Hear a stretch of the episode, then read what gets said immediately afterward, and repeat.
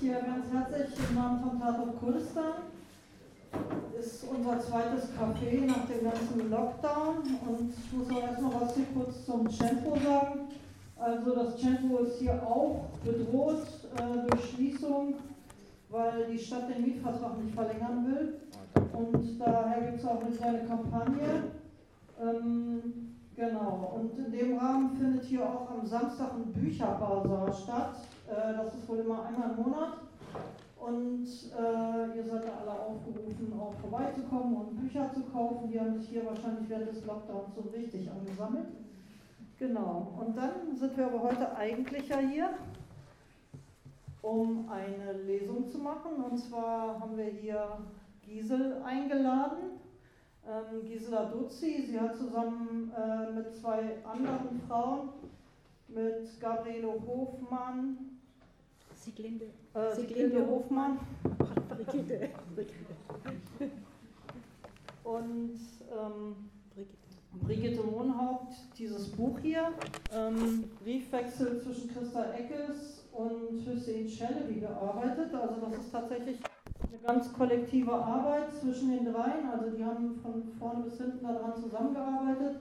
Also Christa Eckes äh, war bei der Roten Armee-Fraktion und äh, sie hat sich dann mit Hussein Chalabi, der bei der kurdischen Bewegung war, Briefe ausgetauscht im Knast in den Jahren 88 und 89. Und ähm, Christa und Hüssing kamen beide aus Hamburg und sind hier auch groß geworden und waren auch schon als Schülerin bzw. Schüler äh, politisch aktiv. Ähm, ja, vielleicht noch ganz kurz, wir kennen Giesel über Andrea Wolf.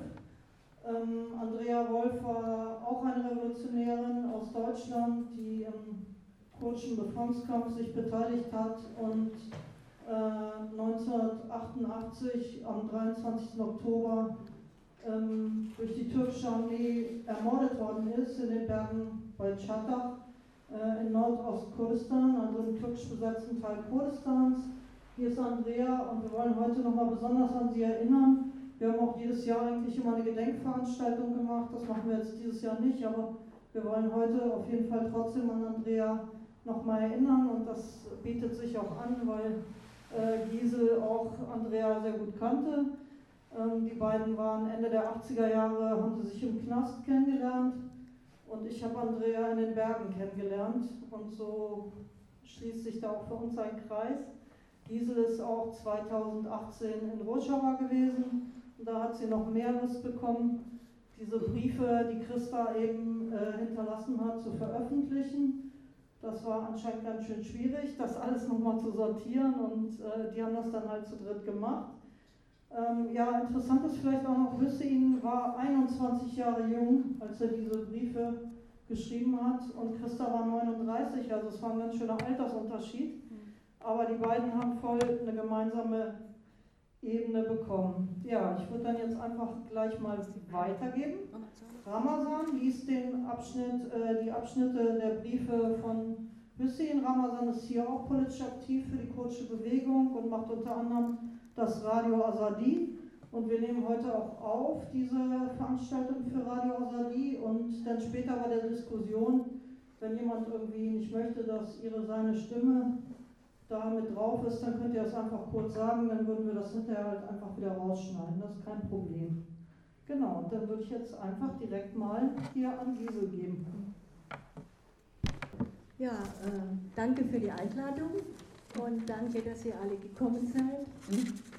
Ähm, ja, wir, wir wollen beginnen mit äh, dem kurzen Lebenslauf, mit den Lebensläufen von den beiden, die wir für das Buch äh, geschrieben haben, weil ähm, das ist ja auch entscheidend dafür, was die beiden für ein Leben hatten, dass sie dann im Knast Kontakt miteinander aufgenommen haben. Und dann würde noch jemand ein bisschen was zu Hüseyin sagen, der ihn gekannt hat, der hier ist. Und danach lesen wir Briefe, so ungefähr, ich weiß nicht, 35, 40 Minuten. Und danach können wir äh, uns unterhalten oder wenn ihr Fragen habt. Okay, ich fange an mit Christa. Christa wurde am 5. Februar 1950 Mainz geboren und sie wuchs in Hamburg-Bergendorf auf. Dort ging sie auf die Luisenschule und hat eine Basisgruppe für Schüler und Schülerinnen gegründet.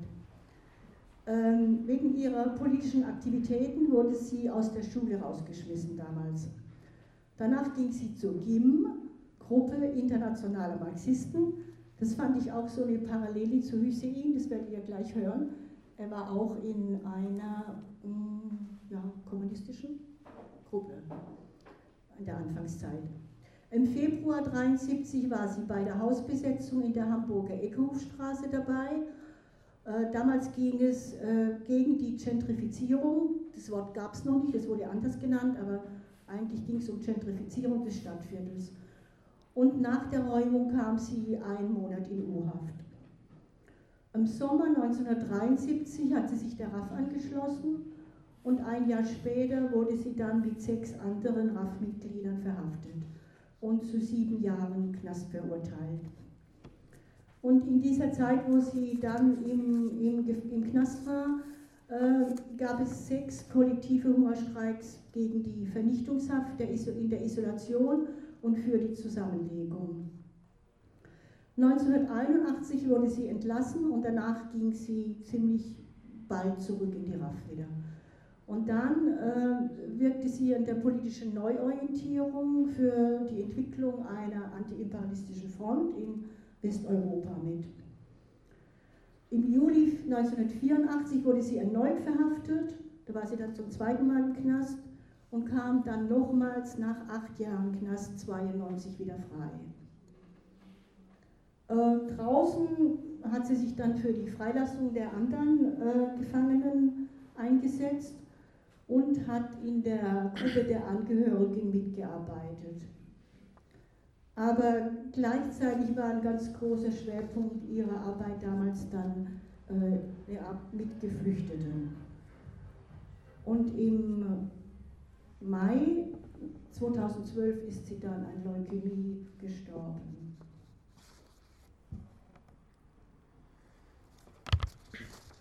Ja, hallo auch von mir. Ähm, Hussein Çelebi wurde am 22. September 1967 in Hamburg geboren. Als Schüler nahm er an, der, an kurdischen Demonstrationen teil und engagierte sich gegen die Diskriminierung von Migranten. Später war er in der SDAJ aktiv. Ab Anfang 1968 widmete er sich ganz der Öffentlichkeitsarbeit der kurdischen Bewegung. Im Februar 1988 wurde er mit 19 anderen kurdischen Aktivistinnen und Aktivisten im Rahmen einer bundesweiten Razzia festgenommen. Oktober 1989 begann der große Düsseldorfer Prozess. Februar 1990, noch während des Prozesses, wurde Hussein aus dem Knast entlassen. Im Sommer 1991 ging er nach Kurdistan, er hatte sich für den Guerillakampf entschieden. Am 23. Oktober 1992 kam Hussein bei einem Angriff von südkurdischen Kollaborateuren, Barzani-Leuten äh, und der türkischen Armee in der Region Heftanin ums Leben. Er wurde 25 Jahre alt. Hussein war zu einer wichtigen Verbindung zwischen der radikalen Linken in der BRD und dem kurdischen Befreiungskampf geworden. 1993 wurde er zum Ehrenvorsitzenden des kurdischen Studierendenverbands Yacheke ernannt und seither werden jährlich die Hussein Celebi Literaturtage gehalten.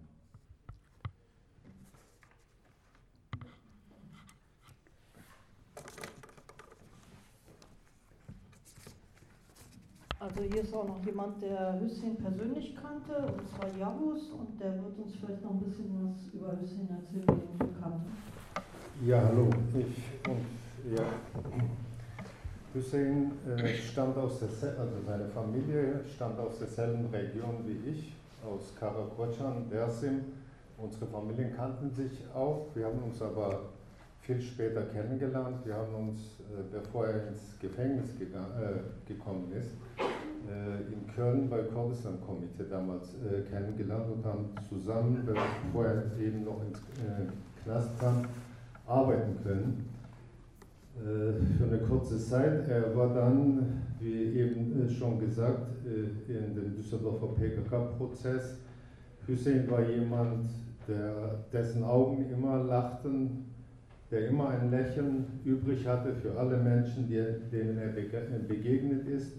Im Düsseldorfer Prozess war er der Einzige, der halbwegs oder der gut Deutsch konnte, der immer wieder das Prozess unterbroch, weil es immer falsch übersetzt worden ist, weil immer äh, das Gesagte nicht rübergekommen ist und Hussein war immer derjenige, der dann äh, lautstark protestiert hat, der dann auch immer wieder Disziplinarstrafen bekommen hat, weil er protestiert hat. Ich habe Hussein dann als er dann in Bergen, Kurdistans war, in Haftanin 92 im September besucht. Er war damals sehr abgemagert, hatte Probleme mit dem Magen und äh, das war Ende September. Und hat, ich bin damals öfters äh, hin und her gefahren und hat gebeten, dass ich ihm dann äh, Medikamente äh, für seinen Magen. Als ich dann das zweite oder dann nach Afghanistan gegangen bin, da waren die Kämpfe zwischen der türkischen Armee, die damals einmarschiert äh, ist nach Südkurdistan und äh, mit Unterstützung der KDP und Hussein war gefallen. Ich habe ihn äh, in Haftan, bevor er gefallen ist, eben im September mehrere Tage begleitet. Wir waren in seiner Einheit. Äh, er hat mir erzählt, dass er war Kommandant von einer kleinen Einheit von elf Kämpfern, hat erzählt, dass äh, sie im Winter, äh, da wo, sie, wo seine Einheit war, einen Tag vorher, weil er äh, den Verdacht hatte, dass da äh, eben Schneefall runterkommen kann, einen Tag vorher das Lager hat räumen lassen und einen Tag später ist wirklich dann eine Lawine gekommen, wo das ganze Gebiet äh, ja, unter sich begraben hat. Hussein hatte immer einen Riecher für das Richtige, muss ich äh, sagen. Obwohl er hier gewachsen ist, hat er sich sehr schnell in den Bergen Kurdistan einnehmen können und hat sich da sehr gut äh, anpassen können. Ich habe ihn noch als letztes gefragt, was ihm, weil er eben hier aufgewachsen war und hier groß geworden war, was ihm am meisten fehlt, so wenn er zurückdenkt nach Deutschland. Und er meinte die letzte Seite von Frankfurter Rundschau aus aller Welt. So, das hätte er immer äh, morgens ganz gerne gelesen. Ja, das sind so einige Erinnerungen von mir vielleicht zu Hussein, der wirklich ein Revolutionär und nicht umsonst ein Vorbild auch der kurdischen Studierendenbewegung, der kurdischen Jugend ist. Dankeschön.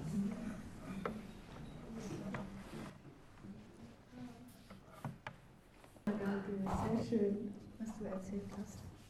Okay, wir fangen jetzt mit den Briefen an, mit der Lesung. Das, was wir lesen, sind natürlich nur Ausschnitte. Also im Buch selber sind die Themen, die wir äh, hier so anreißen, dann noch vertieft. Wir mussten ja jetzt eine bestimmte Zusammenstellung machen und auch nicht zu lange. 24. April 1988. Lieber Hüseyin, ich habe aus Hamburg gehört, dass du in Wuppertal im Gefängnis sitzt und dass du Deutsch sprichst. Deswegen schreibe ich dir, weil ich gern genauer wüsste, wie eure Bedingungen sind. Die Konstruktion, unter der die Bundesanwaltschaft 15 mit Fragezeichen, das wusste sie nicht genau, Kurden und Kurdinnen verhaftet hat, kenne ich. Und einer oder zwei ist auch hier in Köln, Köln-Ossendorf aber sonst bekommt man wenig mit oder nur sehr ungenau. Wenn du willst, schreib mir. Ich würde mich darüber freuen. Ich bin eine Gefangene aus der RAF und sitze hier in Ossendorf im Knast. Prozess habe ich schon 1985, 86 in Stuttgart-Stammheim gehabt. Adelheid Schulz ist auch hier, auch eine Gefangene aus der RAF. Aber wir sind natürlich voneinander isoliert können uns nicht sehen und nicht miteinander reden. Briefe schreiben geht aber. So mehr schreibe ich heute nicht, Christa.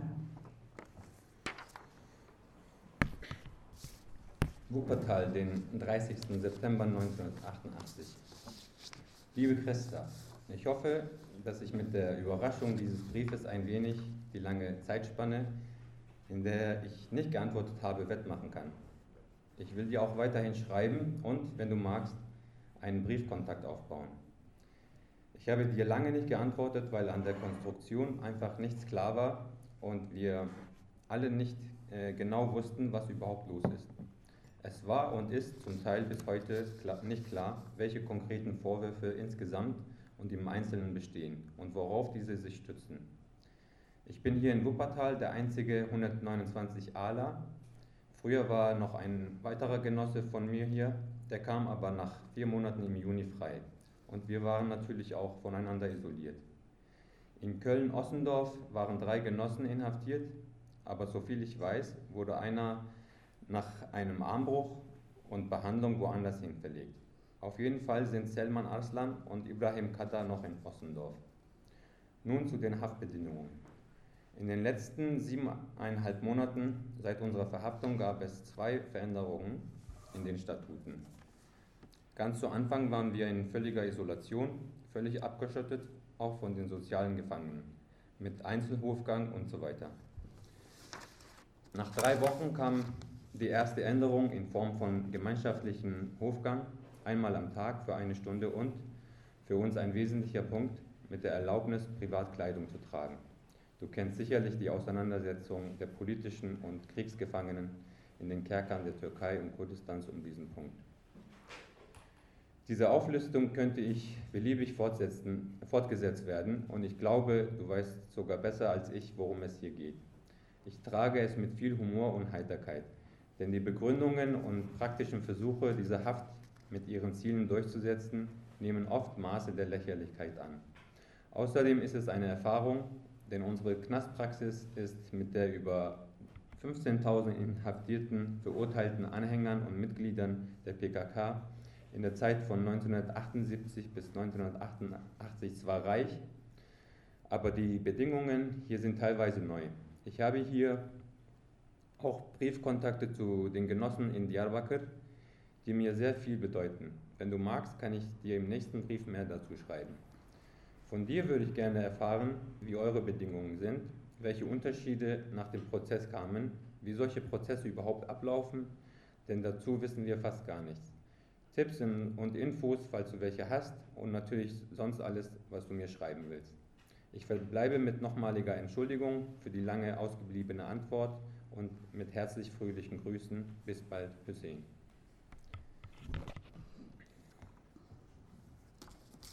»21. November 1988. Lieber Hussein, ich sehe das auch so dass die Auflösung der Militärgefängnisse in der Türkei und die Unterstellung der Gefängnisse unter das Justizministerium eine Angleichung an den westeuropäischen Standard ist. In Nordirland und in Spanien ist mit der Kriminalisierung der politischen Gefangenen in Nordirland damals offiziell die Aberkennung des politischen Status einhergegangen und immer die Zuspitzung der Isolation und der dauernden physischen Übergriffe gelaufen. Und das läuft immer unter der Parole Normalisierung, Integration in den Normalvollzug, Gleichbehandlung der Kriminellen und so weiter. Das ist so ähnlich in allen westeuropäischen Ländern zeitverschoben und differenziert je nach der konkreten Situation und der Stärke des Widerstands gelaufen.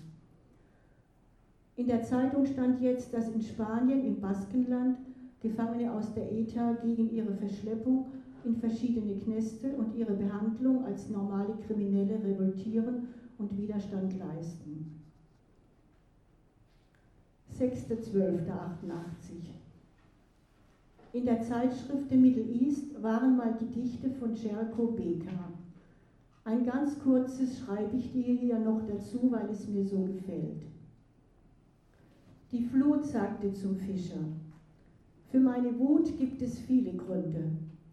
Der wichtigste Grund ist, dass ich für die Freiheit der kleinen Fische bin und gegen das Fischernetz.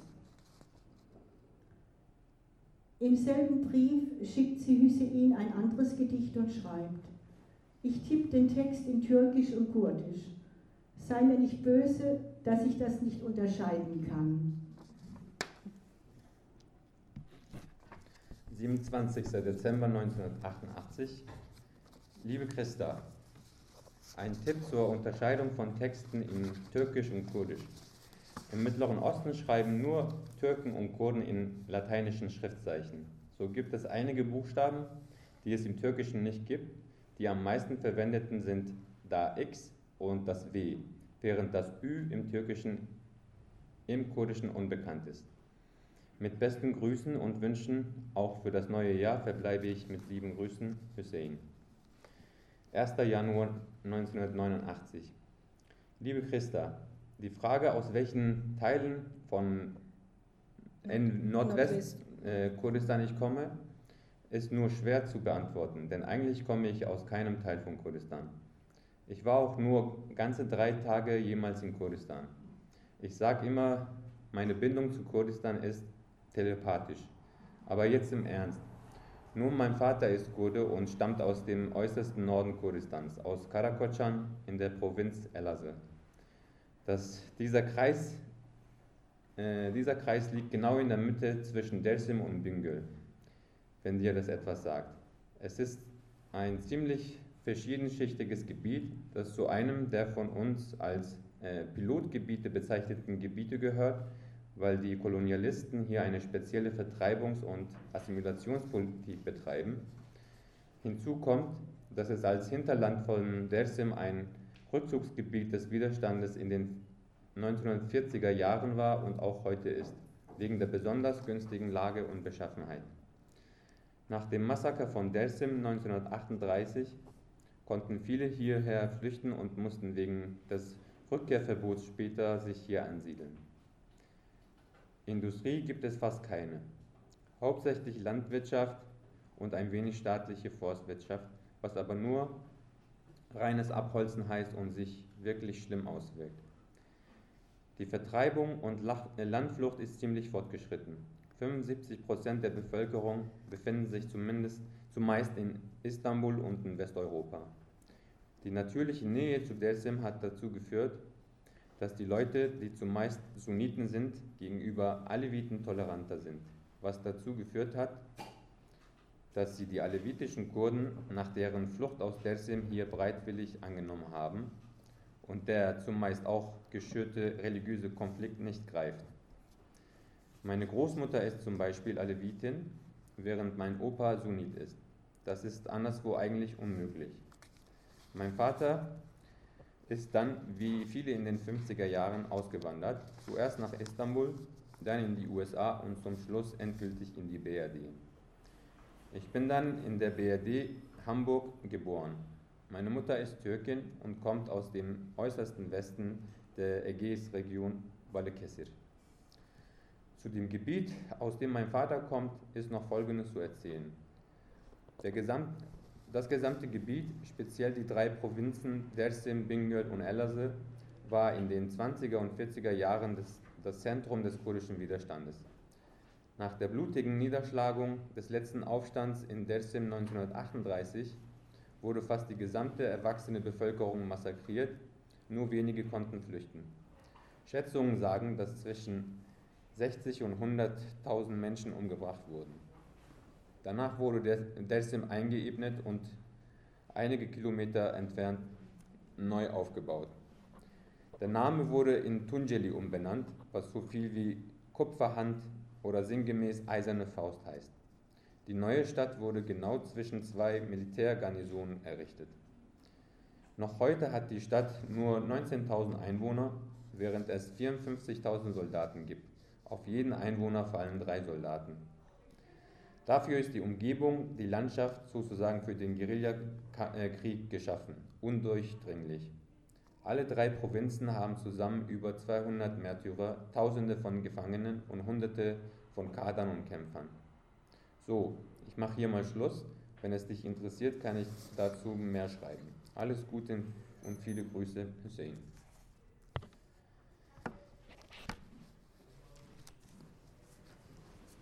22. Januar 1989.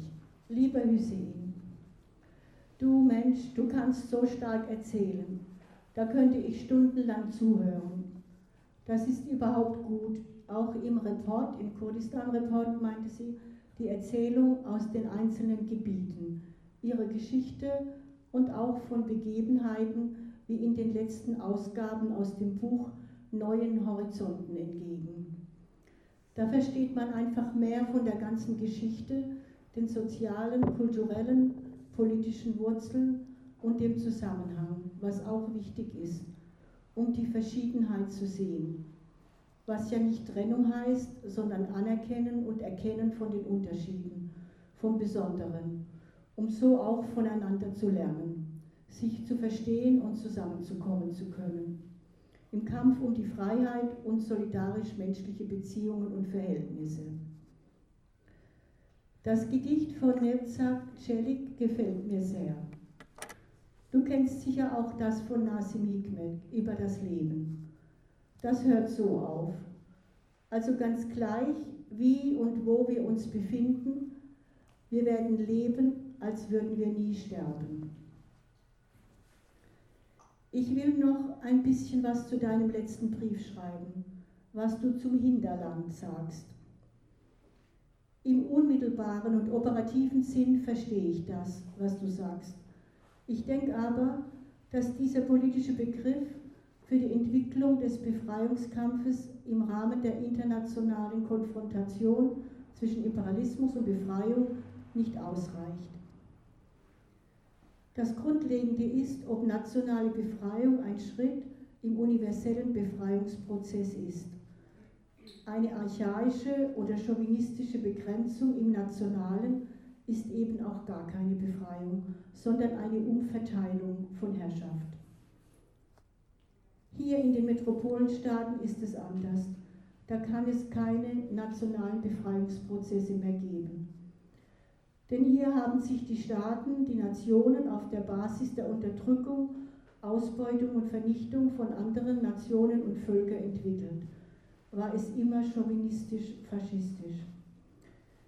Hier heißt revolutionärer Bruch und Kampf für Freiheit und Gleichberechtigung von Anfang an ohne Übergang internationalistischer Kampf in den unmittelbaren Zielen, ausgerichtet auf die Zerrüttung der imperialistischen Macht.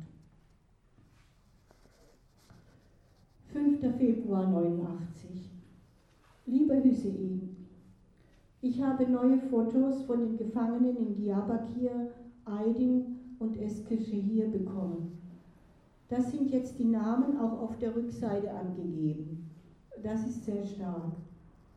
Bei dem einen aus Diyarbakir sitzt einer vorne mit der SAS. Im Pläne Verlag gibt es eine Kassette mit kurdischer Musik von Shivan Perva. Ist die gut? Zweimal habe ich im Radio auf UKW, dem Kanal, wo Sendungen für Ausländer kommen, um 18 Uhr kurdische Musik gehört. Und das hat mir sehr gut gefallen. Letzte Woche, am 30.01., habe ich dir einen ganz, einen ganz kleinen Brief geschrieben und ein geknüpftes Bändchen dazugelegt. Wuppertal, den 9. Februar 89. Liebe Christa, gestern kam dein kurzer Brief vom 30. Januar und das Bändchen an. Das Armbändchen hat mir sehr gefallen. Ich habe mich riesig darüber gefreut, zumal die kurdischen Nationalfarben Rot, Grün und Gelb sind. Rot für das Blut der Märtyrer, die im Jahrhunderte währenden Kampf gegen die Besatzer fielen, Grün für die Fruchtbarkeit der Erde und den unheimlichen Reichtum unseres Landes und Gelb für die Helligkeit der Zukunft. Solche Knüpfereien sind auch bei uns sehr stark verbreitet. Insbesondere die jesidischen Kurden behängen ihre Räume damit. Die Jesidi sind eine religiöse Minderheit und gelten als die Urkurden. Das Jesidentum ist aus dem Zarathustra entstanden, eine, einer Religion, die im ersten Jahrhundert vor unserer Zeit in Kurdistan und Persien verbreitet war. Das Feuer und ein sogenannter Melekitaus, Faunengel, spielt eine zentrale Rolle in dieser Religion. Anfang des Jahrhunderts lebten ca. eine Million Jesidis in Kurdistan. Heute dürfte sich die Zahl auf ca. 200.000 dezimiert haben. Die meisten davon leben in der Diaspora, in den von Kurden bewohnten Gebieten in der UdSSR, von denen ca. 50.000 Jesidis in der Türkei sind, in den letzten fünf Jahren ca. 30.000 nach Europa ausgewandert. Das wird von der Türkei auch unterstützt, weil sie als doppelt und dreifach unterdrückte Minderheit eine der am stärksten, eine der stärksten Basen des nationalen Befreiungskampfes sind. Das ist eine neue, moderne Form der Deportation.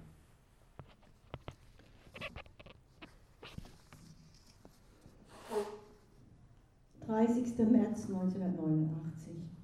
Lieber Hüseyin, warum ich so spät schreibe, hatte ich bereits gesagt.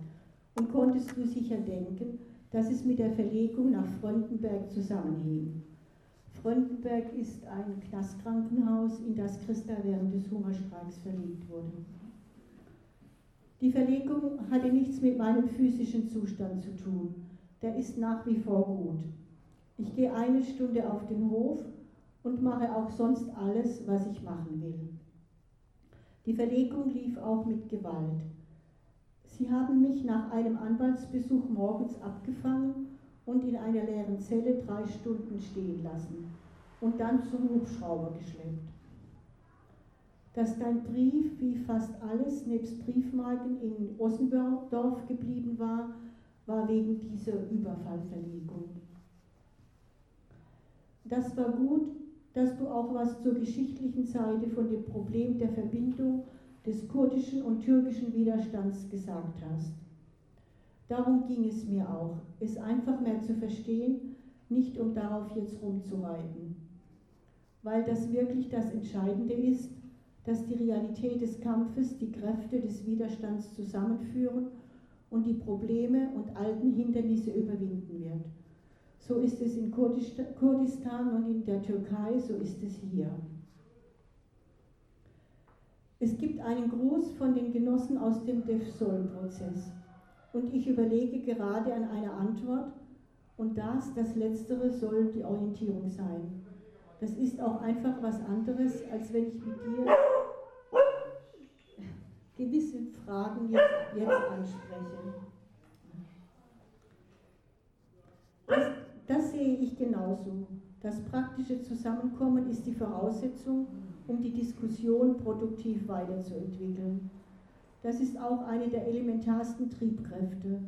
Und es ist schon die ganze Zeit so. So geht es einem auch. Du hältst es kaum aus, weil so viel möglich und offen ist. Und es ist wie ein unbändiger Hunger, so viel anzupacken. Das wäre stark, wenn du die Zeit hast, mir den Auszug aus der Erklärung der revolutionären Einheitsplattform abschreiben zu können. Von Jasmin habe ich auch wieder Post. Sie schreibt mir das Gedicht Alle Wege führen nach Diyarbakir.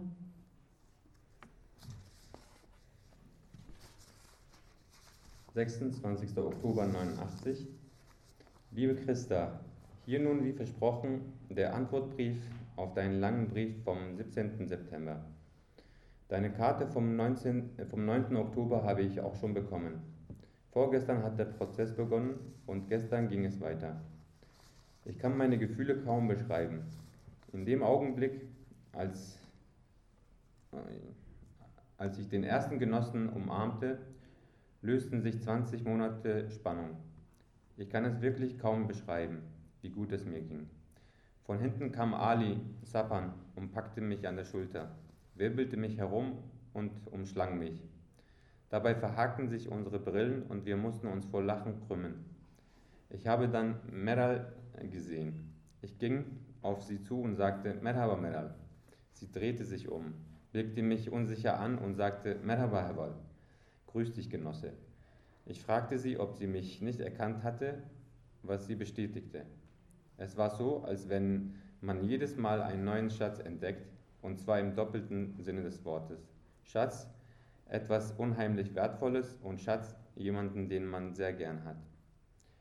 Und wie aufgeregt ich war, als wir hinfuhren. Wie ein Backfisch vor seinem ersten Rendezvous. Wie ein Kind, äh, das den Weihnachtsmann erwartet. Ich war sehnsuchtsschwanger und hatte einen Heißhunger auf meine Genossinnen und Genossen. Ich habe die beiden Tage immer nur meine Freunde beobachtet. Ich habe sie aufgesaugt, jeden Gesuchs äh, Gesichtszug verschlungen. Ich habe jeden einzelnen in mir gespürt, war 17 Mal ich und 17 Mal sie und 17 Mal wir und selbst jetzt sind sie bei mir, füllen meine Zelle. Ich sehe jeden hier herumgehen, hier sitzen, hier liegen. Ich sehe jeden Einzelnen mit den für ihn typischen Bewegungen. Ich rede mit ihnen. Ich sehe, wie Selatin Celik seine Faxen macht und wir müssen lachen. Ich spüre, wie Ali Haidar meine Hände umfasst und die Wärme seiner Hände umgibt mich. Ich sehe das immer lächelnde Gesicht von Errol wie ein Porträt, das an meiner Wand hängt und äh, doch lebendig ist. Ich höre die sanfte Stimme Erdems, der weich, aber unbeirrbar und stetig redet. Neben mir steht die nie ruhende, quirlige, der nie ruhende, quirlige Mustafa, immer herumpusend von einem Fuß auf den anderen. Wie gesagt, die Worte reichen nicht, um es zu beschreiben. Verzeih mir, wenn es so durcheinander klingt, aber es ist sehr schwer, die Gefühle von insgesamt 18 Menschen auszudrücken, die sich in einem Menschen vereinigt haben. Bei uns tanzt man seine Gefühle. Diesen Brief musst du dir als einen unheimlich rhythmischen Tanz voller unterschiedlicher Schritte vorstellen. Hätte der Platz gereicht, wir hätten zum Auftakt getanzt. Finde ich einer der schönsten Briefe. Jedes Mal ja, neu. 15. November 89. Lieber Hüseyin, Merhaba Heval. Ich muss dir jetzt schreiben zu deinem Brief vom 26. Oktober, der so berührt und mitreißt. Vor kurzem habe ich ihn für Christian abgeschrieben. Ja, wirklich, ein so starker Rhythmus wie ein Tanz. Wir würden euch gerne sehen. Aber weißt du was, ich habe die Sondernummer vom Kurdistan Report vom Oktober und darin sind zusammen mit Briefen Fotos von Ali Haider, Selahattin, Meral, Hassan, Hayri Güller, nochmal Selahattin, Jasmin, Ali Sapan, Ibrahim Kadar und dir. Das ist gut, so wenigstens euch zu sehen und vorzustellen. Das war eine richtige Überraschung, als ich den Kurdistan-Report aufgeschlagen habe. Und jetzt liegt er aufgeschlagen neben mir, sodass ich dein Foto sehen kann. Zum Inhalt schreibe ich später, weil ich noch nicht alles genau gelesen habe. Ja, das schreibt Ali Haider, was du zitierst. Die Menschheit soll Zeuge von dem Schrei unseres Volkes nach Freiheit sein. Dann können sie uns auch kreuzigen. Das ist kein Problem. Ich glaube, wir werden es schaffen. Das sind überhaupt drei sehr politische Briefe, die von ihm im Report abgedruckt sind. Das, was er zum Zusammenhang sagt, in dem dieser Prozess gegen euch steht. Hinter dem Verfahren steht die NATO, zitiert. Ja, und auch die BRD mit der Macht, als diese sich wieder aufgebaut hat mit Westeuropa und auch dem Griff jetzt nach den sozialistischen Staaten.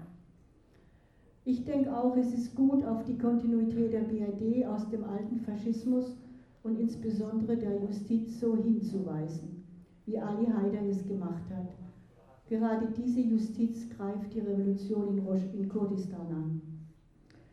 Was ich nicht gut finde, ist, was er da sagt, dass es der teutonische Geist sein müsse. Das kann man so nicht sagen, weil damit auch der Kampf um Befreiung hier und auch seine Geschichte in den 20er Jahren und im Widerstand gegen Hitler und den Nazifaschismus weggewischt wird. Und alles vorher, die Arbeiterbewegung. Pünktchen, Pünktchen. Der Nazifaschismus in Deutschland und der Faschismus in Italien hatten ja ganz konkrete ökonomische und politische Bedingungen in der Krise dieser beiden imperialistischen Staaten. Es stimmt, dass ohne die faschistische Massenbewegung es so nicht möglich gewesen wäre. Und das Scheinheilige sich von der Verantwortung freisprechen von denen, die in der faschistischen Maschine, egal wo, mitgewirkt haben, ist eine Geschichtslüge. Aber es wurden 150.000 Mitglieder der Kommunistischen Partei, die Hälfte ihrer Mitglieder war das, eingekerkert in KZs und Gefängnissen. Zehntausende wurden ermordet. Das war das eine. Das andere war die Politik der KPD selbst. Ihre Fehler, ihre starre hierarchische Struktur und Orientierung an der Staatspolitik der Sowjetunion, die die Initiativen aus dem Volk in den 20er Jahren abgewürgt hat und keine Orientierung und Perspektive mehr geben konnte. Deswegen war sie keine Macht gegen den Faschismus. Und ein Teil ihrer Basis ist genau wegen zu wenig tiefgehender Politisierung in der Not und Verzweiflung den Faschisten aufgesessen.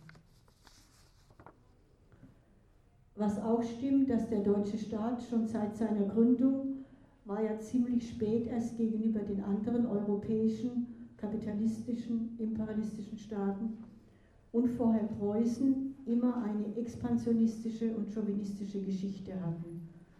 Aber man kann die Geschichte der BRD und ihrer Staatsschutzjustiz nicht von der Geschichte als imperialistischer Staat trennen. Zum Schluss gerade nochmal zu dem teutonischen Geist, warum mich das so gestochen hat, weil es, auch wenn es nicht so gemeint ist, die Trennung und den Gegensatz zwischen den Herrschenden und den Unterdrückten wegwischt. Und dann wäre ja internationalistischer Kampf, in dem man sich auch in den sehr unterschiedlichen Bedingungen und aus der sehr unterschiedlichen Geschichte sieht, im gemeinsamen Ziel, die Befreiung und Würde aller Völker wiederherzustellen, in den internationalen solidarischen Beziehungen der Zärtlichkeit der Völker, dann wäre das ja gar nicht möglich. 13. Dezember 89. Zu deinem Brief. Also ich finde die Kritik an den Äußerungen von Ali Haider mit dem teutonischen Geist richtig. Ich bin aber wirklich noch nicht dazu gekommen, mit ihm darüber ausführlicher zu reden. Aber das werde ich auf jeden Fall noch tun. Zum Prozess. Am schönsten war es gestern. Gestern hat die Frauenorganisation der Ereneke zu einer Demo in Düsseldorf aufgerufen. So waren am Vormittag fast nur Männer da und ab Mittag wechselten die Zuschauer und es kamen nur noch Frauen, bis fast kein Mann mehr im Saal saß. Vor dem Gebäude waren nach der Demo noch 500 Frauen. Und wie die reinkamen, so lebendig, halb erfroren und trotzdem innerlich ganz warm was man an den Gesichtern ablesen konnte. Frauen allen Alters, in Trachten und auch ganz normal. Alle grüßten mit dem V-Zeichen, als sie reinkamen. Eine Frau kam herein und sah uns zuerst nicht, weil sie nach einem Platz suchte. Die Verhandlung war gerade voll im Gang. Da drehte sie sich um und entdeckte uns sozusagen und grüßte uns ganz spontan. Man bekam nicht ganz mit, was sie sagte hinter der Scheibe, aber alle im Saal guckten sie an. Das war auflockernd in dieser kalten Umgebung mit der ganzen Spannung.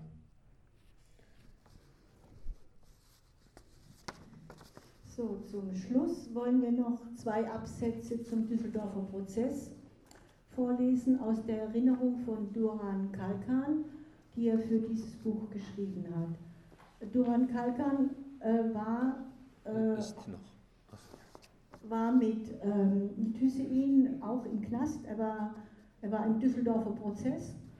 Ähm, er war länger im Knast wie Hüseyin und er ist heute in den Bergen in Kurdistan. In dem als Düsseldorfer Prozess bekannten Verfahren war Hüseyin der jüngste unter den Gefangenen. Da er in Deutschland aufgewachsen war und die deutsche Sprache sehr gut beherrschte, hatte er auch einen sehr guten Überblick über die rechtliche Prozedur und die notwendigen Schritte in dem Verfahren. Hüseyin war der Vorreiter, der im Düsseldorfer Verfahren eine revolutionäre Verteidigung vortrug und diejenigen verurteilte, die mit Hilfe des Verfahrens versuchten, über die PKK den Freiheitskampf der kurdischen Gesellschaft zu verunglimpfen. Außer Hüseyin konnten alle anderen Gefangenen weder ausreichend Deutsch sprechen oder verstehen, noch war ihnen die deutsche Justiz bekannt. Wir wussten nichts außer Widerstand zu leisten. Hüseyin war es, der in der Phase vor dem Gerichtsprozess und während des Verfahrens diesen Widerstand organisierte, sowie Entscheidungen und Planungen aufstellte. Insbesondere in der Anfangszeit der Haft erhielten wir alle zwei, zwei Wochen sieben- bis achtseitige Briefe. Also das waren äh, 17 manchmal 18, welche wurden dann rausgelassen, neue wieder verhaftet, Gefangene. Und allen den anderen Mitgefangenen hat er lange Briefe geschrieben. In diesen Briefen bewertete er den Gegenstand des Verfahrens und überlegte, wie wir uns positionieren müssten. Er analysierte die historischen und politischen Gründe für das Verfahren. Ich erinnere mich an meine damaligen Gedanken. Ich bin nicht der einzige Inhaftierte. Es gab um die 15 weitere Freunde und Freundinnen. Der Düsseldorfer Prozess hatte mehr als 40.000 Seiten Dokumente. All dies musste vom Türkischen oder Kurdischen ins Deutsche übersetzt werden. Die Übersetzung enthielten, Übersetzungen enthielten viele Fehler und Irrtümer. Daher stimmte nichts überein. Eine erneute Übersetzung stand auf der Tagesordnung und das Verfahren kam nicht voran. Der Bundesanwaltschaft war es unangenehm, dass diese Situation zu sehr zur Sprache gebracht wurde. Sie wollte, dass alles übersprungen wird und sagte, die Übersetzung ist dem Original ähnlich, lass uns weitermachen. Den Versuch, eine erneute Übersetzung zu überspringen, bemerkte Genosse Hussein sehr gut und intervenierte sofort. In seinem beeindruckenden Stil ging er dazwischen und sagte, wie kann es sein? Der Bundesanwalt war ein kahlköpfiger Mann mit Glatze. Genosse Hussein sagte, wenn ich jetzt sage, dass ich die Glatze des Staatsanwalts küssen oder auf seine Glatze spucken werde. Bedeutet das dasselbe? Nein. Der ganze Saal brach in Gelächter aus. Der Staatsanwalt, äh, Staatsanwalt wurde rot und wusste nicht, was er sagen sollte.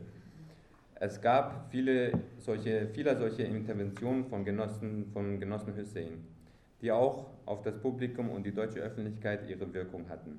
Auf diese Weise auf diese Art und Weise ist es Genosse Hussein gelungen, den Prozess ins Leere laufen zu lassen. Deshalb mussten sie auch einige unserer Genossen freilassen. Okay, das war die Lesung. Dankeschön.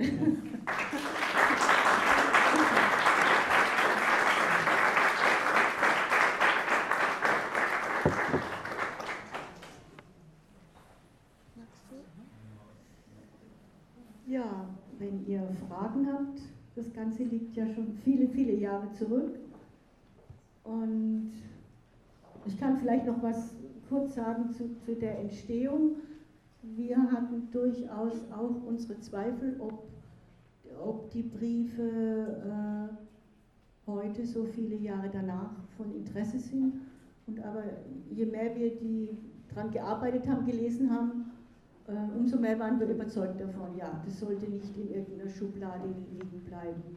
Und was, was ich auch so äh, wichtig fand dran ist, ähm, also klar, es ist ein historisches Dokument, es sind sicher nur bedingt Sachen, die man für heute draus ziehen kann, aber es wird sehr viel erklärt, weil, also auch so für Außenstehende, weil einmal Christa wurde, wusste wenig von, von der kurdischen Bewegung und Hüseyin wusste wenig, wie, wie, läuft es hier im Knast ab, wie läuft, laufen die Prozesse ab. Und so haben sie sich gegenseitig viel erklärt, auch wie gesagt für Außenstehende viel erklärt. Also nochmal was anderes, wie wenn wir äh, uns jetzt äh, Gefangene aus der Raft Briefe geschrieben haben, die viel spezieller waren.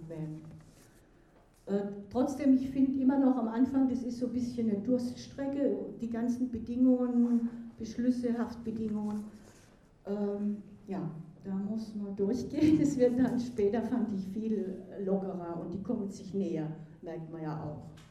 Also äh, ich habe auch andere Stimmen gehört, aber auf jeden Fall für uns, die selber die Erfahrung gemacht haben, war das zum Teil schon quälend. Man will das eigentlich gar nicht immer wieder lesen, so, was, die, was in den ganzen Beschlüssen drin stand. Ähm, ja, und natürlich hat auch eine Rolle gespielt. Ich, ich finde es ein schönes Dokument auch für heute, also die, wegen der Aktualität der kurdischen Bewegung, dem kurdischen Befreiungskampf und aber auch äh, die Solidaritätsgruppen bis dahin gemeinsam kämpfen, die wieder entstanden sind, also wo, wo da was zusammenkommt. Und was jetzt da lief, 88, 89, äh, gehört einfach dazu. Das sind auch so Vorläufer wo, wo sich welche begegnet sind und, und äh, diskutieren. über ihre, was ihnen wichtig ist über ihre Themen. Und ich finde, man sollte sich nicht von den eigenen Wurzeln abschneiden, sondern ich wünsche ja, dass auch Junge, die sich heute an dem Kampf engagieren, davon was wissen. Ich wollte auch kurz was sagen. Du hast eben den, das Wort, den Begriff Vorläufer genannt. Ähm, ich diesen Text zur Vorbereitung jetzt heute gerade eben zum zweiten Mal gelesen und freue mich auch sehr auf das Buch und danke auch äh, für das Buch und für die Arbeit. Mm, aber bemerkenswert ist, ähm, ich meine, das sind Ende, Ende der 80er Jahre, die PKK hat äh, sich aufgestellt am Anfang als eine marxistisch-leninistische, typisch marxistisch-leninistische ja. Partei. Und es ist bemerkenswert, wie Christa hier schon einige Punkte äh, nennt, zum Beispiel über den teutonischen Geist der Trennung zwischen, sagen wir mal, äh, Staat und äh, anderen Gruppen der Gesellschaft, äh, aber auch die, ihre Kritik an der KDP bezüglich hierarchischer Struktur und so weiter. Also für mich wirkte das, das sind alles Vorläufer von eigentlich von der auch von dem Paradigmenwechsel hm. der PKK von hm. äh, jetzt nicht gänzlich, aber zum demokratischen Konföderalismus vom einer marxistischen Kaderpartei. Mhm. Also sehr, sehr, sehr äh, ja, ein Vorläufer von Ideen und von Wandlungsprozessen, die schon da wahrscheinlich schon verbreitet waren unter den Revolutionärinnen und Revolutionären.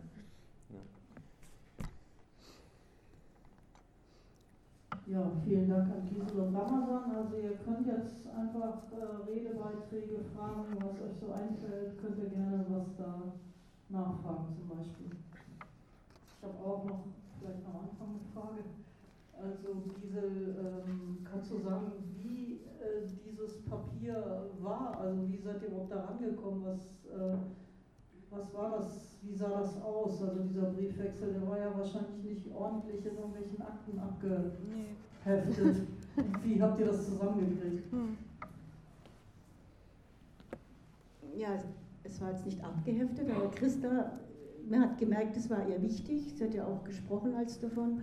Und sie hat das alles in einer Mappe drin gehabt. Das war, war aber auch, die, die hatte Kopien gemacht, manches war doppelt, manches dreifach und irgend, irgendwas hat sie sich gedacht dabei. Und ich, also genau, was wir wussten, sie wollte das immer gern dem Vater von Hüseyin auch geben. Und ähm, die ist, sie war einmal, ähm, ich weiß nicht mehr genau, 2007 oder 2008 auf den Hüseyin Celebi Literaturfestival, was eigentlich jedes Jahr stattfindet von der kurdischen studentischen Jugend. Und dort hat sie den Vater auch getroffen und mit ihm gesprochen. Äh, Hüseyin konnte sie nicht mehr treffen, als sie aus dem Knast kam. Ähm, da war er in den Bergen. Ich bin mir jetzt nicht ganz sicher zeitlich, vielleicht war er schon tot. Ja. Es war um die Zeit rum. Ähm der Briefwechsel hat sich ja in der Zeit, äh, in der Zeit erstreckt, wo sie beide in Haft waren. Und hat es darüber hinaus nochmal Kontakt zwischen den beiden gegeben? Nee, nein. Ähm, Christa war bis zwei, 1992 im Knast und Hüseyin wurde äh, während des Prozesses, also er hat die ganze Vorbereitung drinnen noch gemacht, der Prozess hat begonnen und ähm, ein paar Monate später wurde er dann entlassen. Und dann war er noch kurz hier und dann ist er in die Berge gegangen. Also die, die hatten dann keinen Kontakt mehr. Nee, überhaupt nicht. Dann darf ich noch eine Frage an dich stellen? Ja. ja. Frage habe ich vorhin schon ein bisschen angedeutet. Äh, also Christa äh, repräsentiert die RAF und Hussein hier in dem Buch die PKK und das sind ja ziemlich rein äh, als Worte ziemlich stark belastete äh, Begriffe oder äh, ja, mh, mm, ja, Worte, Parteien, mhm. Bewegungen, mhm. vor allem in der deutschen, im deutschen und in der deutschen Gesellschaft. Äh, wie ist bisher die Resonanz zum Buch oder was bekommst du da für Rückmeldungen? Ja. Oder äh, spürst du eine Zurückhaltung wegen dieser starken Dämonisierung, sage ich mal? Also im Buch selber jetzt nicht, aber wir hatten Probleme, einen äh, Verlag zu finden, ein, ein, linker Verlag hier.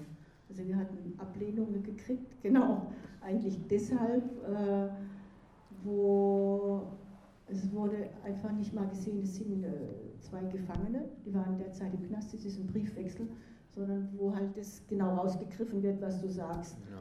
PKK, RAF, oh, was soll das denn heute noch, äh, äh, wie, wie, die linke Bewegung heute oder die Jungen, was sollen die denn da noch äh, draus sehen? Das ist doch veraltet.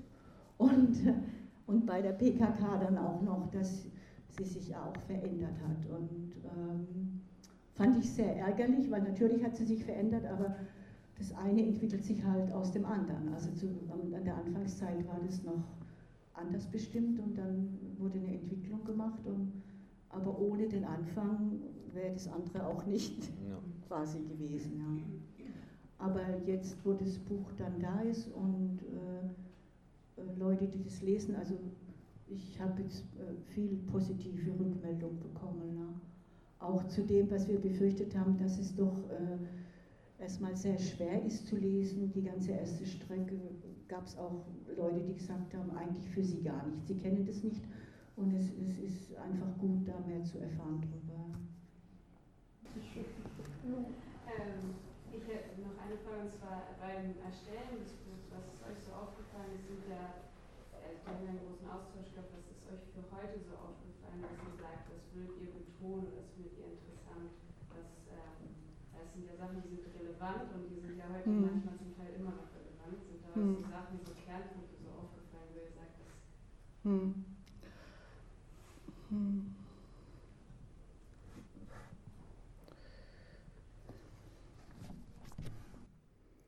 Also ich habe vorhin gesagt, auch bewusst gesagt, es ist auch ein historisches Dokument. Also ähm, ich, ich fände es etwas anmaßend, ich glaube, das sollten die machen, die heute sehr aktiv sind, zu schauen, was sie, was sie davon brauchen können. Ja? Und manches bleibt halt erstmal in der Geschichte auch verhaftet. Ähm, ich habe jetzt äh, für die Lesung hier trotzdem bewusst manche Stellen rausgesucht, zum Beispiel den Brief von Hüseyin zu den Jesiden. Also das, äh, ich wusste auch nicht viel darüber und es ist ja aktueller denn je, was passiert ist im Schengal. Ich glaube, das wissen alle. Der, der IS, der, der, versucht hat, die Jesiden zu vernichten und dann die Rettungsaktion, die gelaufen ist von den, ähm, ich weiß nicht mehr, wie die, von den Volksbefreiungskräften und von, von Rojava her. Also das ist sowas. Ähm, wo er, er schreibt nochmal, was sind Jesuiten? Also ja, da wusste ich sehr wenig drüber das fand ich dann auch für heute relevant. Ja. Ähm, dann, dann klar ist, ist äh, viel, da habe nur, hab nur ein Stück rausgezogen vom Verständnis. Ich glaube, das, das hat sich heute doch sehr verändert. Also zu Internationalismus steht ja viel drin, auch zum Begriff damals. Ähm, vom kurdischen Befreiungskampf zu Europa äh, als Hinterland. Europa hat er als Hinterland bezeichnet. Aber genau eine Sache, die, die finde ich heute weiter aktuell. Sie reden auch über Einheit. Äh, vielleicht wird man heute anders dazu sagen. Es geht um Einheit von, von kurdischen, türkischen oder auch anderen Gruppen. Und äh, das war für uns ja in 80er Jahren auch, vorher sicher auch, aber ich komme aus den 80er Jahren, auch total wichtig in Westeuropa oder auch hier, also wo, ähm, ich würde sogar sagen, in der RAF selber auch, weil äh, also dass uns Ideologien nicht einfach trennen, sondern dass der gemeinsame Kampf einem zusammenführt. Und wenn es bei den einen vielleicht eher ideologisch-anarchistische Strömungen gibt oder da die, also diese ganzen Trennungen, die gemacht werden, die ja eher die schwächen das Ganze. Ja. Und das, das finde ich ist für damals wie für heute relevant. Heute sind es andere Gruppen, andere Bezeichnungen, aber das, das äh, äh merke ich auch in, in den Städten oder da, wo ich herkomme wie, wie furchtbar ich finde, wie ab, wenn es so sehr sich abgetrennt wird, abgegrenzt wird voneinander und wie, wie stark das schwächt. Äh, ich wollte noch, äh, noch einen Hinweis geben. Hussein Chili beschreibt ja im Brief äh, über die kurdischen Nationalfarben. Das ist keine Kritik an ihm, das war damals so verbreitet. Äh, er sagt ja, rot für Blut das, der Märtyrer, die im Jahrhunderte des äh, Kampfes gegen die Besatzer fielen, grün für die Fruchtbarkeit der Erde und den unheimlichen Reichtum unseres Landes und gelb für die Helligkeit der Zukunft. Das ist, hat schon einen nationalen, wenn nicht nationalistischen, äh, nationalistisches Framing. Das war damals äh, wahrscheinlich als nationale Befreiungsbewegung, äh, ja, sage ich mal, normal. Aber heute sagt man, ähm, äh, Rot für, steht für, für Leben, Mensch, ähm, für, für, für, genau, Grün für die Erde und Gelb für die Sonne. Also Mensch, mhm. Erde, Sonne. Das ist halt so ein bisschen doch okay. kosmologisch das okay. ah, ja, okay. Passt dann zum, zum Paradigmenwechsel auch. Ja. Ah, ja. Ja, Gibt es noch weitere Fragen vielleicht oder Anmerkungen? Ja, die, Ach ja.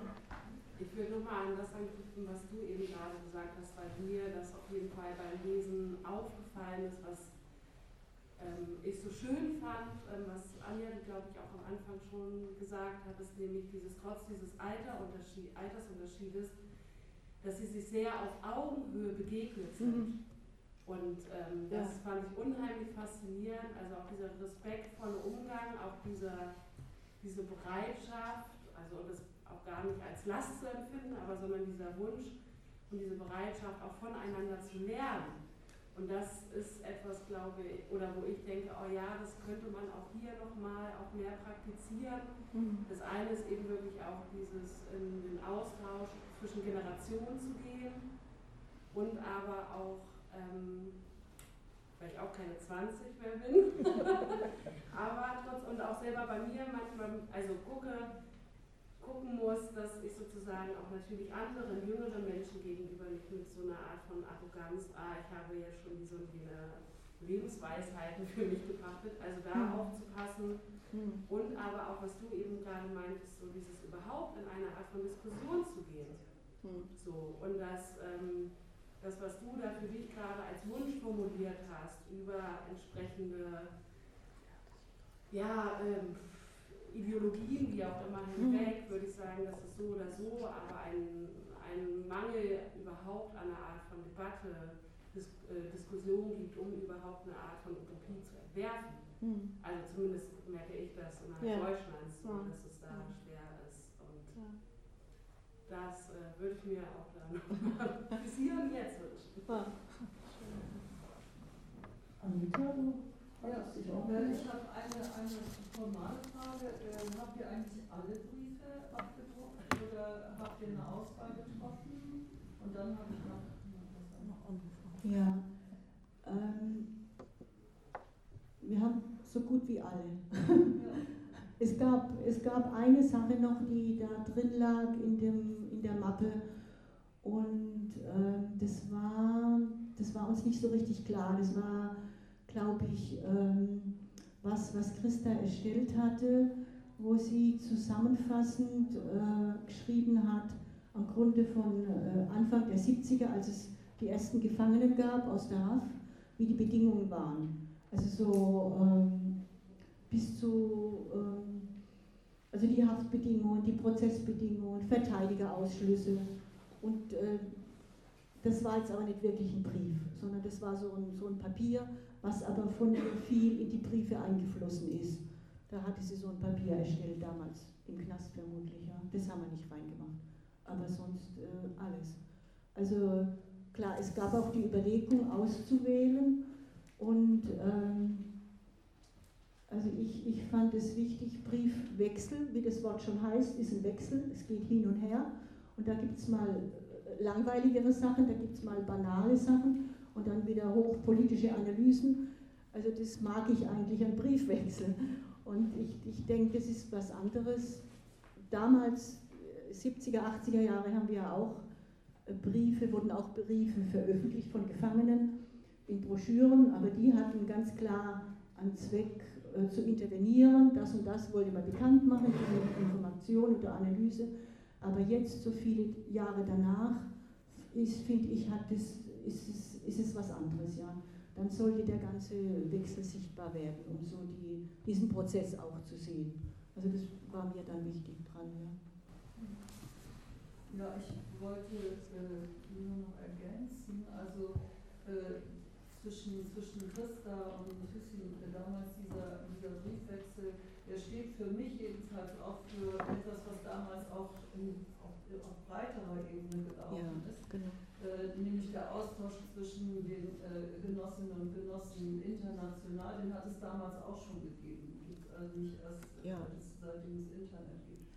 Und äh, äh, da haben sich die Bewegungen auch schon äh, gegenseitig befruchtet. Ja. sozusagen. Mhm. Also das, äh, es, ich erinnere mich zum Beispiel an eine Demo in Istanbul, bei der ich nicht selber war, Mhm. aber berichtet worden ist, dass dort ein, äh, Bild von Ulrike Meinhoff äh, Mhm. mitgeführt worden ist. Das äh, wäre hier undenkbar gewesen Ja. bei einer Demo, weil das hier einfach also äh, tabuisiert war und kriminalisiert war bis zum Erbrechen. Ja, Und äh, damals hat es, hat es uns aber alle gefreut. Eben. Also sowohl die Genossinnen und Genossen hier, als Ja. auch natürlich die dann in der Türkei. Und äh, noch ein anderer wichtiger Punkt, äh, was den Austausch betrifft, ähm, das fällt jetzt nicht in diese Zeit, weil eben, wie ihr schon gesagt habt, die PKK da noch an einem anderen Punkt der Auseinandersetzung war. Aber es hat eben auch einen sehr regen Austausch gegeben zwischen linken Frauenbewegungen Mhm. in den Mhm. unterschiedlichen Mhm. Ländern damals schon. Und ich habe mich sehr gefreut, als ältere, als ältere Genossinnen aus Kurdistan mir gesagt haben, dass sie eben auch sehr inspiriert worden wären und zum Teil waren sie ja auch hier in Deutschland, so wie es ihnen da auch groß geworden und haben sich ja auch hier schon mit Bewegungen dann Ja. teilweise auseinandergesetzt. Eben von der, von der äh, deutschen bzw. europäischen Frauenbewegung, die damals Ja. in den 70ern Mhm. begonnen hatte Ja. äh, war schon früher da, aber eben dieser, dieser Austausch. Und dafür ist das irgendwie, finde ich, so ein, ein Beispiel. Ich weiß jetzt nicht, ob Genau. ihr das in dem Buch auch mit erwähnt, ich habe es noch gar nicht gelesen, aber äh, Ja. du, hast absolut recht, ja, das ist jetzt nichts Einmaliges, ich weiß. Es wurde viel gereist und, und sich ausgetauscht und diskutiert, ja genau. Ja, aber Und- es, ist, es ist nicht einmalig, aber es ist wenigstens da. Also Genau. Die ganzen anderen Genau. Diese Das- ja. diese ganze andere Kommunikation Ja. ist ja oftmals auch auf illegaler Ebene, also war illegalisiert auch genau. und ist deshalb irgendwie nie schriftlich festgehalten Ja, ne? ja. Wird auch sehr wahrscheinlich gar nicht mehr schriftlich Ja. festgehalten, das weiß ich nicht. aber- Ja, v- vielleicht gibt es noch Broschüren in Archiven von manchen. Sachen, wo den Teil, der, den man damals dann öffentlich machen konnte oder wollte. Ja. Genau, das hat mich gerade nochmal, ist mir nochmal eingefallen. Ähm, es ist jetzt auch äh, unter den Gefangenen nicht so einmalig gewesen. Es gab viel, äh, viel Briefkontakte, äh, also von Gefangenen hier zu welchen in anderen Ländern, in, bis zu USA, Frankreich, eh, Italien. Also je nachdem, wie, wie man halt die Sprache konnte. Äh, Da wurde sich auch viel geschrieben und ausgetauscht. Wir hatten nur so als richtiges Paket war dann das noch da. Hier vorne war? Hier vorne war noch ein Beitrag. Ja, also auch zu dem Thema ein bisschen, ähm, wie war das denn damals überhaupt die Möglichkeit, sich zu informieren über, also in dem Briefwechsel war ja auch, wurde ja gesagt, Ja. wie das auch noch kein Wissen da war, gerade mit den Gefängnissen oder mit der Zensur, Ja. im bestehendes Internet.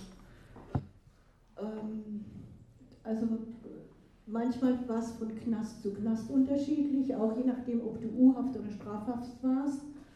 Also äh, es wurde viel zensiert, nicht durchgelassen. Wir haben jetzt gar nicht äh, sowas hier vorgelesen, aber wenn, wenn man die ganzen Briefe sieht, dann äh, schreiben sie sich immer, der Brief ist nicht angekommen. Deshalb steht am Anfang immer, ich habe deinen Brief erhalten oder ich habe dir da und da geschrieben. Also es wurden Briefe ähm, wegzensiert. Besonders dann, äh, wenn es um Hungerstreik ging. Also der, die, der Briefwechsel fällt ja in die Zeit 89, wo es einen großen Hungerstreik gab hier. Gefangene aus der RAF und Widerstand, die Hungerstreik gemacht haben.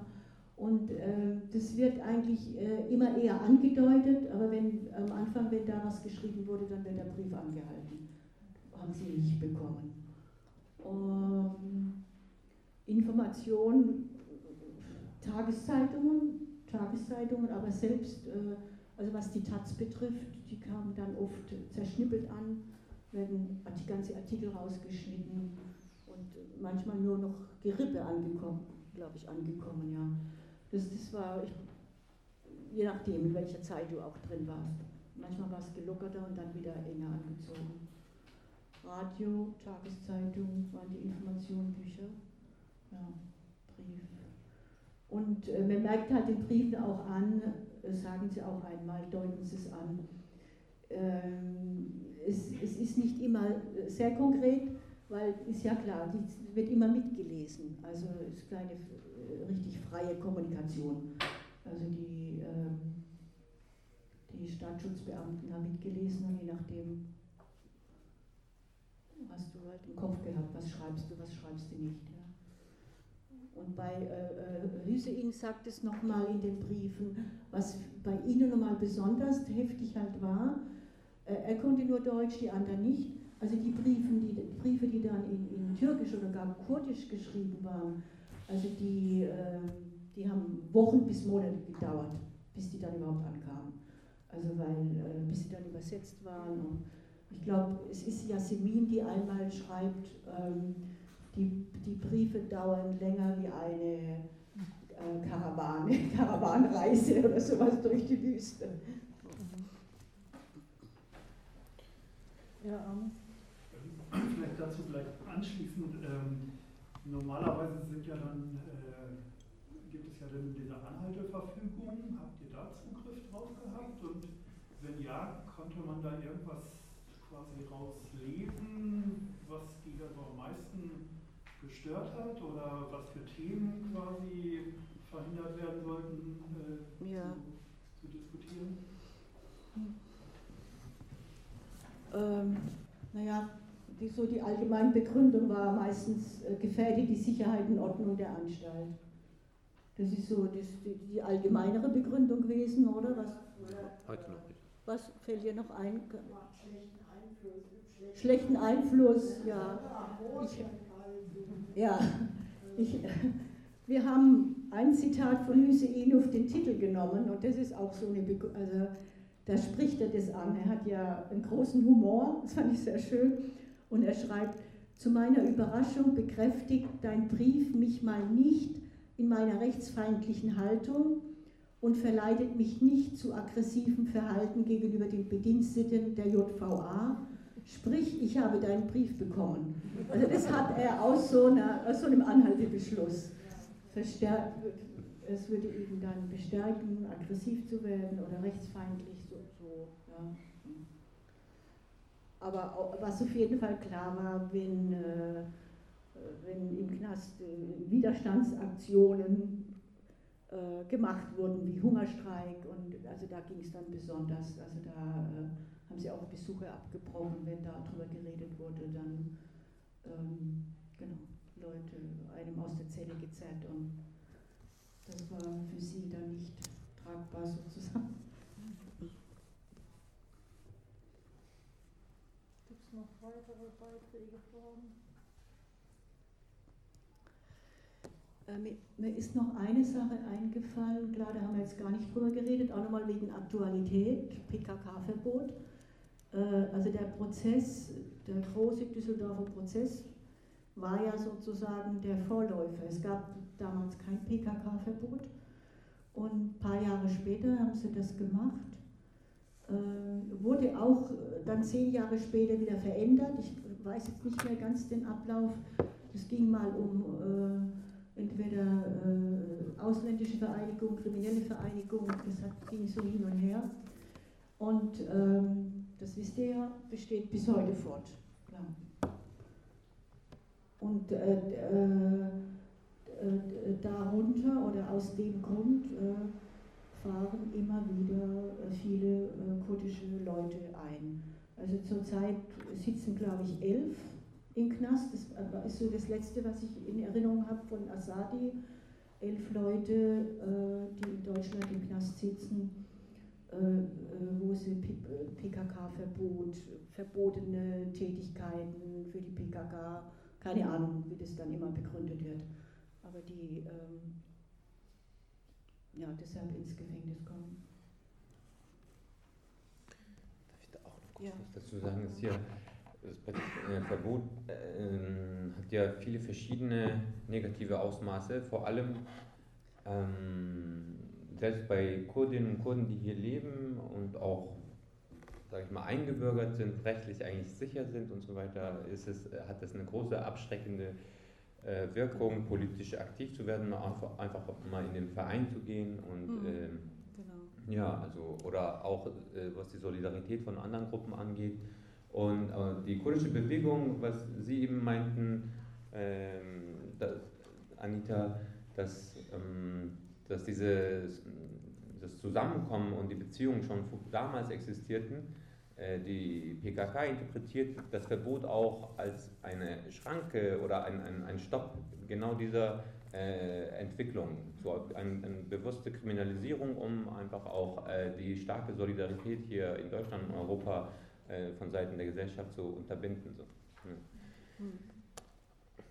Ja, vielleicht noch ähm, ganz kurz. Also in der Türkei war ja damals der Militärputsch in 1980 und also da sind Zehntausende, also erstmal 650.000 Menschen sind festgenommen worden und davon sind Zehntausende äh, für ewig und immer im Gefängnis geblieben. Also es gibt heute noch Gefangene aus dieser Zeit. Und auch momentan gibt es Zehntausende politische Gefangene in der Türkei. Also in der Türkei waren es so viele Gefangene, dass die in, bis heute eigentlich oft in Großraumzellen untergebracht werden mit 60 Leuten oder so in einem Raum. Aber dann hat man äh, Ende der 90er Jahre dieses Isolationshaftmodell, was ja wegen die RAF schon angewandt, angewandt wurde, mhm. also dass äh, Menschen in einer Zelle isoliert wurden. Ähm, das sogenannte F-Typ-System hat man dann auch in der Türkei eingeführt als Vorbild sozusagen, hat man Deutschland genommen. Da geht es auch in dem Buch drum, genau. Weil, weil die Entwicklung hat dort begonnen. Da schreiben Sie auch in dem Buch drüber, ja. also in den Briefen. Ja. Ich wollte noch eine Sache sagen, so ein bisschen unterhalb der Schwelle nochmal mit Leuten, die in den Knast kommen. Ähm, was in der letzten Zeit, was ich vor allem in Frankfurt viel mitbekommen habe, ich weiß nicht, ob das jetzt speziell gegenüber Frauen ist, aber ich weiß es da von Frauen, von kurdischen Frauen, äh, die, ähm, denen einfach der Pass entzogen wird. Und äh, also die aktiv sind hier und äh, haben einen türkischen Pass, müssen zum Konsulat, um den Pass zu verlängern. Und der Pass wird, bekommen sie nicht mehr. Und dann fangen die Probleme an mit den deutschen Behörden. Okay, überhaupt kein Pass. Reisen ist dann schon gar nicht mehr möglich oder irgendwelche Sachen anmelden, halt alles, wofür man, wofür man eigentlich einen Ausweis braucht. Und da, das sind gar nicht wenige, die davon betroffen sind. Ja, gibt es noch weitere Beiträge jetzt? Weil sonst würden wir dann auch, glaube ich, langsam so zum Ende kommen. Ne? Ähm, ja, genau. Ich habe noch eine Frage. Ja, ähm, äh, in der Einleitung ihr, also zitiert ihr so einen zentralen Satz, den ja viele kennen von den kurdischen Frauen, dass also der größte 70 Prozent des Kampfes ist der um die eigene Veränderung. Mhm. Das ist für euch mhm. Knast und so weiter auch ähm, mhm. und war, wie ihr Erfahrung gemacht habt. Und Frage ist, woran? Woran? Ja, woran ihr das so erfahren habt oder gemerkt habt, dass das stimmt. Dieser Satz der kurdischen Frau. Ach so. Ähm, ja, also das, das hat mich ganz persönlich einfach nochmal angesprochen. Also einmal, wo ich in Rojava war und mit äh, Frauen gesprochen habe. Und dann auch, äh, war ja in Frankfurt vor, wann war das denn, vor zwei Jahren? Oder ein großer Frauenkongress. Vor drei Jahren. Vor drei Jahren, ein großer Frauenkongress, da war das auch Thema. Und ähm, also in Rojava, ja, ich war sehr angetan davon dass einfach ganz viel äh, davon gesprochen wurde, dass, ähm, ja, wie kann ich das kurz sagen, dass, dass so die, die, das patriarchale System, aber auch kapitalistische System. Also wussten wir ja, dass man hat das verinnerlicht auch. Man ist so erzogen, man ist so aufgewachsen und ähm, also so, ähm, so haben wir gekämpft, uns damit auch auseinandergesetzt hier. Und ich bin dem einfach dort wieder begegnet, wo die sehr viel davon gesprochen haben. Das waren ein bisschen andere Worte. Also sie haben gesagt, ähm, die schwerste Veränderung ist die Veränderung der Mentalität. Genau, sie haben immer das Wort eher Mentalität genommen. Das kannte ich so nicht, aber ist für mich ziemlich nahe an dem, was wir auch meinen. Ähm, okay, der äußere Feind ist das eine, aber äh, wenn wir uns nicht auch verändern, also die verinnerlichten Verhältnisse, dann kann auch alles wieder zurückfallen. Und äh, es gab ja schon etliche, wissen wir, Revolutionen, wo das dann auf halbem Weg stehen blieb und dann ist es passiert. Und vor allem, was jetzt äh, die Geschlechterverhältnisse betrifft. Und äh, das hat mich dort sehr beeindruckt, weil da wirklich total dran gearbeitet wird, da was umzusetzen auch dran. Ja.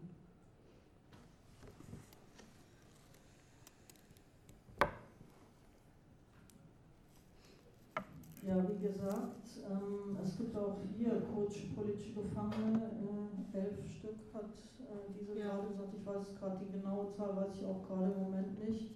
Aber also ihr könnt denen auch schreiben, die freuen sich unglaublich unter, über Post, ich schreibe auch immer regelmäßig.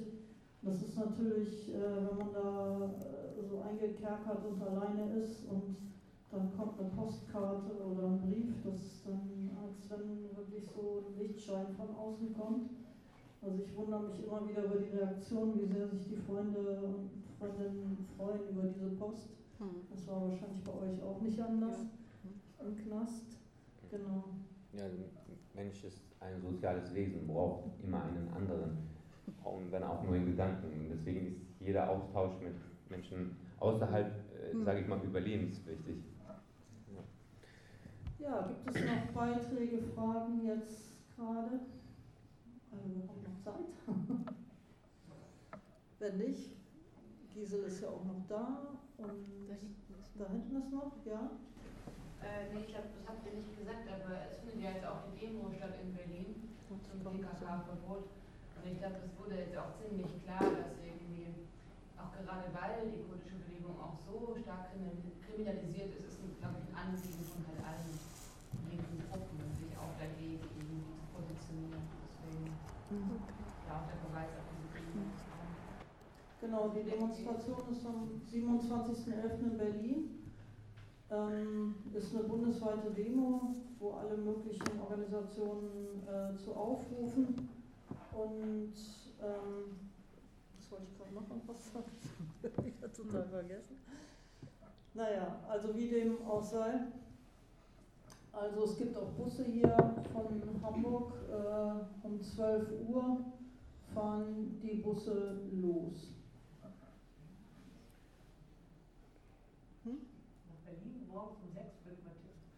Ach, Entschuldigung, um 12 Uhr geht die Demo los, ja. Die Busse fahren wahrscheinlich zwölf Stunden früher. Meistens fahren die. Informationen am bestimmt nochmal bei ANF Deutsch geben. Die Internetseite ist leider schon verboten worden, also die gibt es nicht mehr. Die ist vom Netz genommen. Die vom Verbot, die Internet. Verbot ist verboten. Ist bereits verboten worden und nicht mehr vorhanden. Verbot auch nicht stimmt. Die Verbotsseite gegen das Verbot ist verboten. Ich wollte nur noch mal sagen, also ich war vor kurzem in der Schweiz und habe dort äh, eine, auch eine, wir haben unser Buch Wir wissen, was wir wollen dort vorgestellt. Und dort ist die PKK nicht verboten. Also das ist so ein Unterschied. Also überall hängen Fahnen ah, ah. und also die Leute müssen nicht diese Ängste haben, ne, die sie hier ständig haben. Also dass morgens um sechs jemand in deine Wohnung stürmt und alles kurz und klein schlägt, deine Kinder auf den Boden wirft das ist das, was unsere kurdischen Genossinnen und Genossen hier wirklich jeden Tag erleben. Und äh, das war wirklich so ein anderes Gefühl, in der Schweiz zu sein und äh, ohne dieses Verbot, das war mir selber gar nicht mehr bewusst, irgendwie, wie sehr man das schon so alles selber verinnerlicht, verinnerlicht hat in gewisser Weise. Ja, also das ist, ja.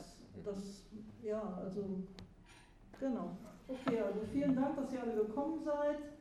Und dieses Café findet eben regelmäßig statt, jetzt immer an jedem ersten äh, Montag im Monat. Und wenn ihr nochmal nachhören wollt, äh, Mittwoch im Monat. Und äh, wenn ihr nochmal nachhören wollt, gibt es halt äh, auch eine Radiosendung auf Radio Azadi äh, über diese Lesung heute. Und wann läuft immer Radio Azadi? Läuft auf FSK 93,0, immer sonntags, wenn wir schaffen, immer sonntags um 17 Uhr bis 19 Uhr. Okay. Ja, vor allen Dingen nochmal großen Dank an Gisel, dass sie hier aus Frankfurt hergekommen ist und für uns gelesen hat.